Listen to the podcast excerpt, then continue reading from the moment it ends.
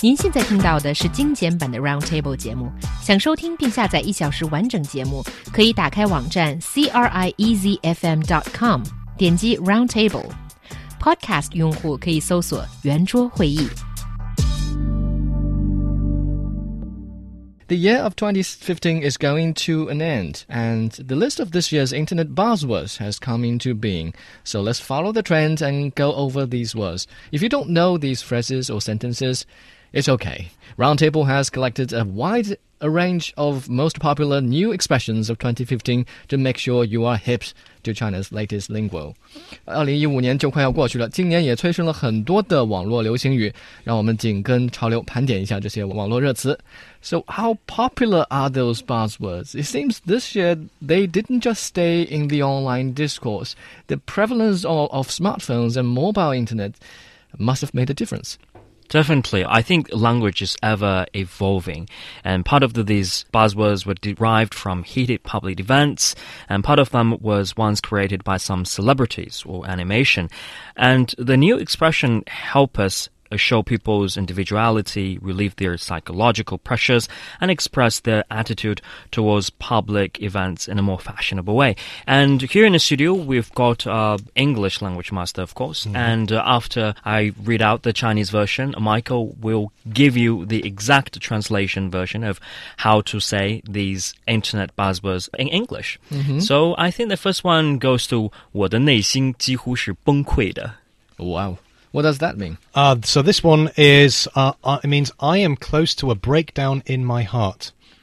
So uh, it's, it's rather, rather a sad and melancholy one to begin with, isn't it? Yeah. So how how how how did it become so popular? So last December, Annie Chen, CEO of technological company, as well as an internet celebrity, posted some comics online to tell her story of realizing her dream. At the beginning of the year, she said in an interview about her feelings of receiving those negative feedback, and oh. she said, "I'm close to a breakdown in my heart." Or the nacing to who should pong quit and afterwards, the sentence has been frequently quoted by millions of netizens here in China. I mean, celebrity um, is one of the major sources of creating those buzzwords. It reminds me of an incident that happened in 2008, the sex when scandal between. celebrity. No, I was never a celebrity. But Edison Chen and uh, the female actress Ajao or Gillian Chung. Oh. And when Gillian Chung was asked in an interview about the sex scandal, she said, 很傻很天真. I'm naive and uh, stupid, something like this. And that actually became the buzzword of mm. 2008. Yeah, uh, yeah, yeah. I mean, it's all very well saying that uh, you know somebody's celebrity can help magnify a phrase and popularize it in a way that it wouldn't be otherwise. But I mean, when I look at that English expression, "I'm close to a breakdown in my heart," I mean that doesn't seem like the sort of thing that would trend widely in English. I'm wondering, is the is the Chinese translation here? Is that particularly you know ostentatious or flowery or you know in in the way that it's written? Is not grammatically correct. I mean, ah. is the word you describe that the state that where you have already suffered from a breakdown. Uh -huh. And he says, my heart has almost gone to a breakdown. So uh -huh. that's kind of wrong. So, so the fact that it's incorrect, do you think that's helped popularize it as well? Because yes. it's helped make people more aware of it, and so yeah. in you know in retweeting or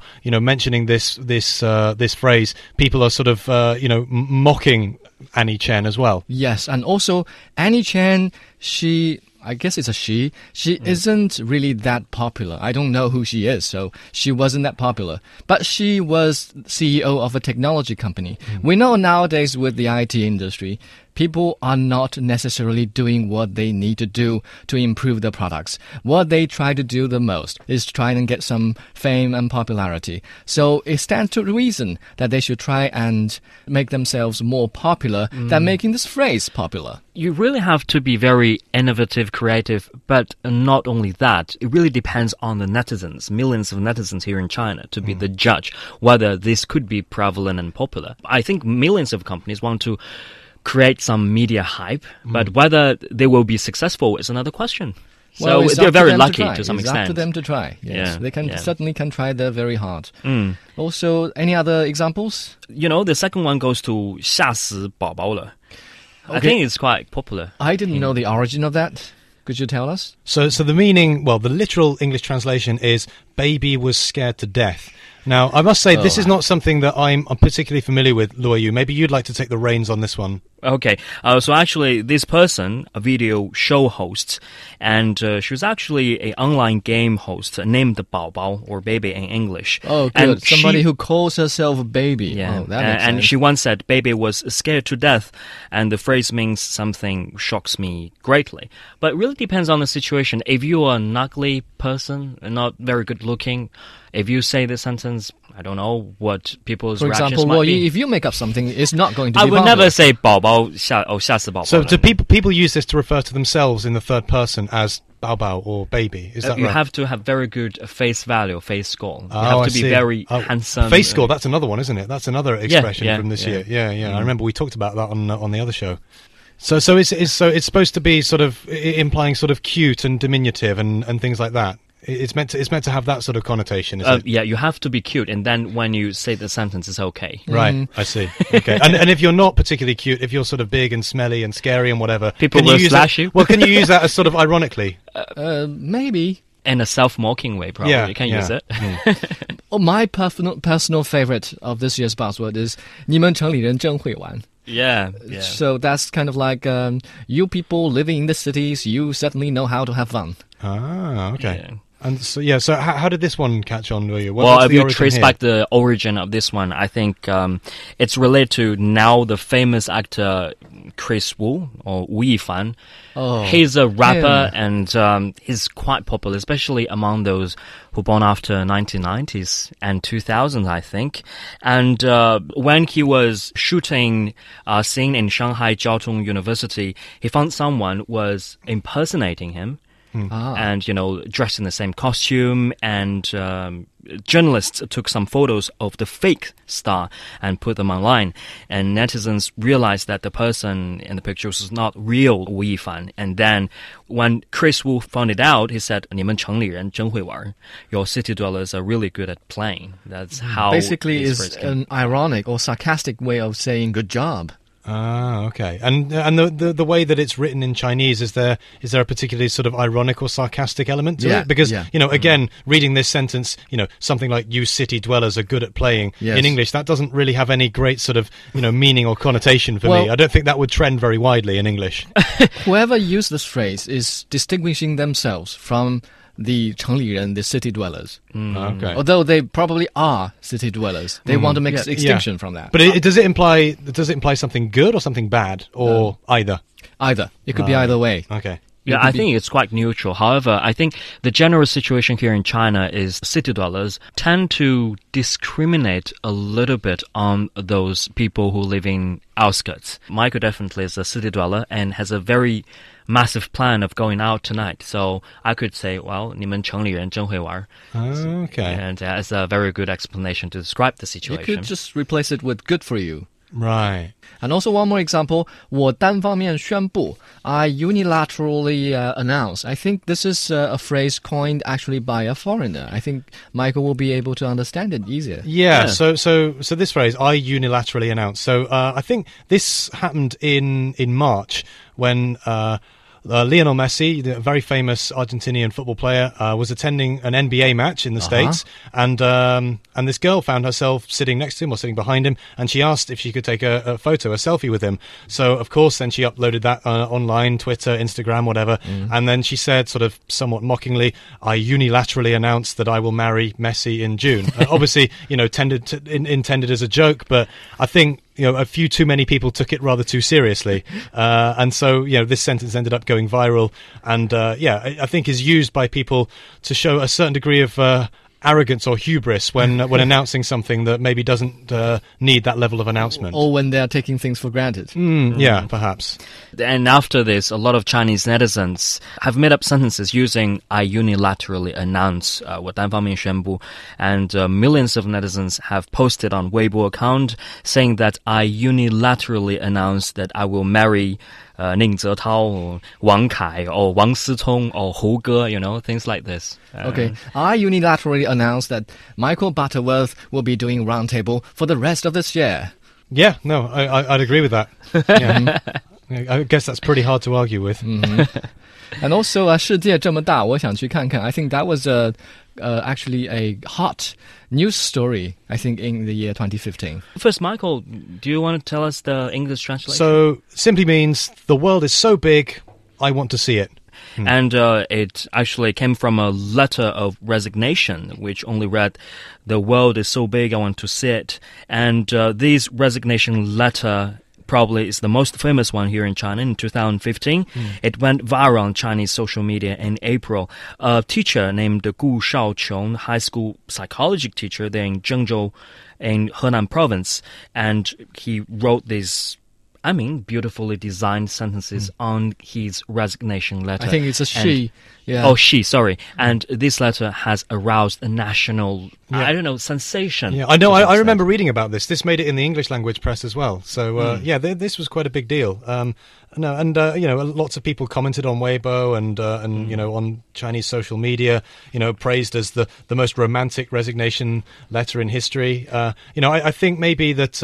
You know, a lot of Chinese people have never been abroad, never been out, out out of China. So I think it maybe struck a chord with a lot of people who are maybe frustrated at their inability to spread their wings and fly away. Ironically, people assumed that this lady resigned in order to travel the world, hmm. name literally travel the world. But in fact, a few months later, people found out that may, this lady did a little tour across China, and then she got married. Probably that's her secret plan. However, I tend to think that because usually when we write resignation letter, I don't know whether it's just the Chinese tradition or it has international influence. It's like people tend to be vain and they pretend to say something very good about how thankful they are for the boss for the work and usually it's not the case people can just be as blunt as miss Gu saying the world is so big just want to go out. It's quite simple and straightforward I don't know. I don't think there's. Uh, well, I mean, unless you've been at a company for a very long time and maybe you have a very good relationship with your co-workers and your boss, I don't see if you're having if you're writing a resignation letter that there's any need to be unduly, you know, you know, flowery or ostentatious in your language. Or no, I mean, I remember writing a resignation letter and it was simply just you know one sentence or a couple of sentences. You know, I hereby resign, sincerely yours, etc. Yeah. see that's another cultural difference Luo Yu, you are so against this uh, formality when people write resignation paper.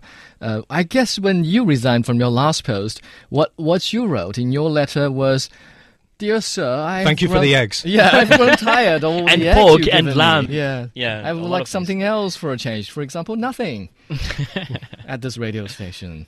So, and I suppose when this resignation paper letter got so popular was when people began to admire this lady for her courage to Yeah, speak out to to the boss in such a informal way.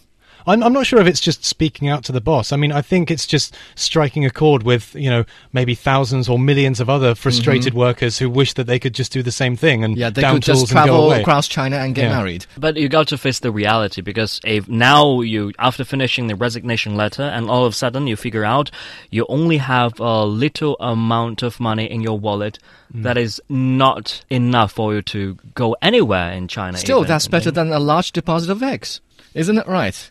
Okay, one more example. When a personal, well, I hate this one, 小公主. In, in English, I think that means little princess. But um, this phrase also got popular because it's grammatically wrong. It sort of started off as a sarcasm on people having difficulty pronouncing the word 主 in 小公主, and so some part of China, in some part of China, people have having this problem, and they pronounce the word 主 as ju. So I, I think Is, You're that, is, that, is referring- that as in like orange? yes. Yeah, Right, something like okay. that. And you're actually referring to Jay Cho, right? Um, I have no idea. I personally know a guy who would say 小公主 You know a without guy who would without say trying this. to be funny. So what what what does that mean literally then? little in- princess. Little princess. what, what what what about the mispronunciation that you've just mentioned there? Does Um, that does that change the meaning entirely? Still means the same thing People will still be able to understand what what he or she is in a saying. more sarcastic way, I think. right. Okay. and also, But um, i- it's really disgusting and gross if you see, hear someone, some guy saying he is a 小公主. like, so is it, is it meant to refer to somebody who's uh, or a man who's quite maybe effeminate and uh, Not necessarily to be feminine or sissy, but uh, it would be very weird to say someone, some guy saying this sentence. Uh, apparently, there are a lot more the, of these buzzwords that we haven't touched upon, but I think we should uh, take a break and we'll come back for this. Roundtable. Connect the dots. Paints the picture Debates the big issues. Every day from 1 to 2 p.m. on Easy FM. Another significant uh, buzzword that uh, rocked the world was, well, rocked China in the year 2015 was, I suppose, 剁手党. That was a part of a major news story. Okay, so that that's the uh, this is the hands chopping club Yeah. one, isn't it? Right. So you know, this is uh, referring to people with an online shopping addiction, you Yeah. know, who you know spend lots and lots of money on things that they have no use for, are never going to need, uh, and then just you know buy and buy and buy. It's like you know when you go to a supermarket and you're really hungry and you just buy all this food and that you don't really want, and then when you get home and you have a look in your basket and you think, why did why on earth did I buy this? I'm never going to eat this. And so uh, you know, it's people who immediately regret their decision and then you know maybe wish that they had somebody to chop their hands off to stop them from doing it again Is But the ne- same? Yes, go ahead, Roy. Uh, but just now referring to the behavior in the supermarket, which is brick and mortar stores. However, now when you talk about shopping addiction, it really refers to those women. I think the majority of them are women when they go shopping online, especially during the Double Eleven shopping spree mm-hmm. or Fiesta or Frenzy, whatever what you want to describe. And we're seeing a sensational record, sales record has been made by Alibaba this year mm-hmm. when it comes to the spree.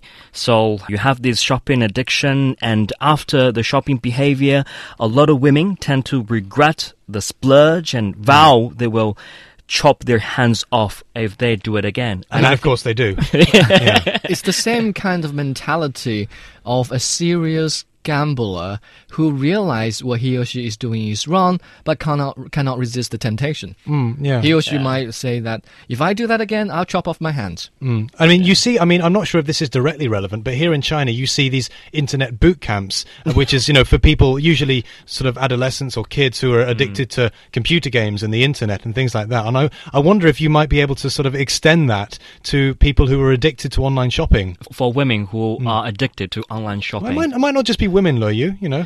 yeah. You know, I'm, I'm sure. I'm, I'm sure I could think of several men who uh, But- maybe buy a little bit too much on uh, Double Eleven. Okay, but here's my question for both Liming and Michael. Mm-hmm. How to stop the temptation in whatever form? Chop off your hands. Well, I mean, if you're if you're talking about something a little less final than chopping off your hands, um, uh, I don't know. I mean, you know, maybe what would you do what would if I you do? want to resist the temptation? Well, I mean, I I managed to resist the temptation quite well because I'm not all that great with technology. I don't think I've ever really bought anything online, so uh, that that's the thing that But stops me from doing it. Not only online shopping, but in any form, like drinking, smoking, playing cyber games, or having sex with your girlfriends. you know. Oh, gosh, gosh, Louis, this, is, this has taken uh, this has taken a bit of a, a dramatic turn. Well, that's a different thing you want to chop yeah, off. yeah, yeah. This, this has jumped up a notch a bit, hasn't it? Um, I don't know. I mean, if we're talking about uh, spending too much money on a night out or something like that, I might, uh, Okay. you know, I might take out some money beforehand, and you know, I'd have that amount of money on me. Maybe I wouldn't take my wallet out. Maybe I'd just have cash on me, and then you know, I would just spend that amount of money, and then I wouldn't be able to spend any more. I actually, I actually used to do a similar thing. Um, I used to go to casinos occasionally, not Oh, not okay. not very regularly. So you used to have three hands. well, well, what I what I would do is I would uh, I would take out a certain amount of money, uh, maybe I don't know 50, 50 pounds or something like that, Okay. and I would say, okay, right, this is the amount of money I'm spending in the casino, and if I lose all my money, I'm not going to spend any more. And then I would think, well, if I've lost all my money, then I've lost all my money, but you know, at least I've had fun, and you know, Right. it's the same cost as a night out. yeah, you so- didn't lose your hand. Well, exactly. You know, yeah. personally, I think it's much harder for you to resist the temptation of going to the casino because casinos have been legalized in most parts of the UK, right? Even Uh, yeah, in- no, yeah, even they're in legal in Coventry, a small city where I live, there is a casino in outskirts of the city. Whereas here in China, only I think Macau. Yeah You know, if you go there, the gambling industry is pretty much prevalent, and uh, nowhere else will provide such service. No, the only legal form of gambling on, on in the Chinese mainland is the the two lotteries, the welfare lottery and the uh, the sports, Sports lottery. oh, Yeah. Yeah. cool. That's one more buzzword. 主要看气质. It depends on your temperament, is it? Oh, definitely. Actually, we had one edition about 主要看气质. Really? Temperament Missed is that. the essence. Uh, It actually happened not very long ago in November this year. Taiwanese pop singer Cyndi Wang posted an image because she's wearing a very skimpy and vintage dress Okay. and holding a hamburger at the same time. Oh. And yeah, and when she was asked in an interview, she said, "Okay, neglect my photos. Temperament is the essence." Okay. Right. I think she was saying neglect the hamburger So, so, so, so she was. So th- this was a candid shot, wasn't it? Like th- she, she wasn't deliberately trying to be photographed wearing this sort of skimpy dress with a hamburger. She was deliberately photographed. Oh, right. But it was such an, in a, such a, to some extent, a little bit weird and vintage dress, Uh-huh. and a little bit uh, snazzy. You know what I mean? Okay. And at the same time, she's holding a hamburger, so that's why I think the picture itself is quite interesting. Do you and mean the hamburger or the dress? both the dress and But, the hamburger. but hamburger. not the lady. She's a bit too old for me, I think. Oh, 主要看气质, huh? 主要看气质, right, that's why. Temperament is the essence. Any other more popular phrases? I think uh, 然并卵 is a popular phrase, but it's not very polite. I don't want to say 然并卵, but now I think, you know, as we're approaching to the end of the show, and tomorrow will be the new year of 2016. Important things should be repeated three times. Happy New Year, Happy New Year, Happy New Year. Okay, what's that all about? Well, I, I think this is uh, th- th- this is from a Japanese anime, isn't it? This one, uh, you know, the the theory that if you repeat something three times, there'll be some sort of magic effect or or, or that sort of thing. So, uh, Who would believe that? Internet well, users, yeah, of well, course. you can- But a lot of netizens buy the argument, and I think 重要的事情说三遍 has been repeated by a lot of Chinese netizens, and even it has become and evolved into one of our daily language, I think. hmm I get it. We could probably go on and on concerning buzzwords, but we still have other. we, I'm afraid that's uh, the, the time we have for this edition of Roundtable.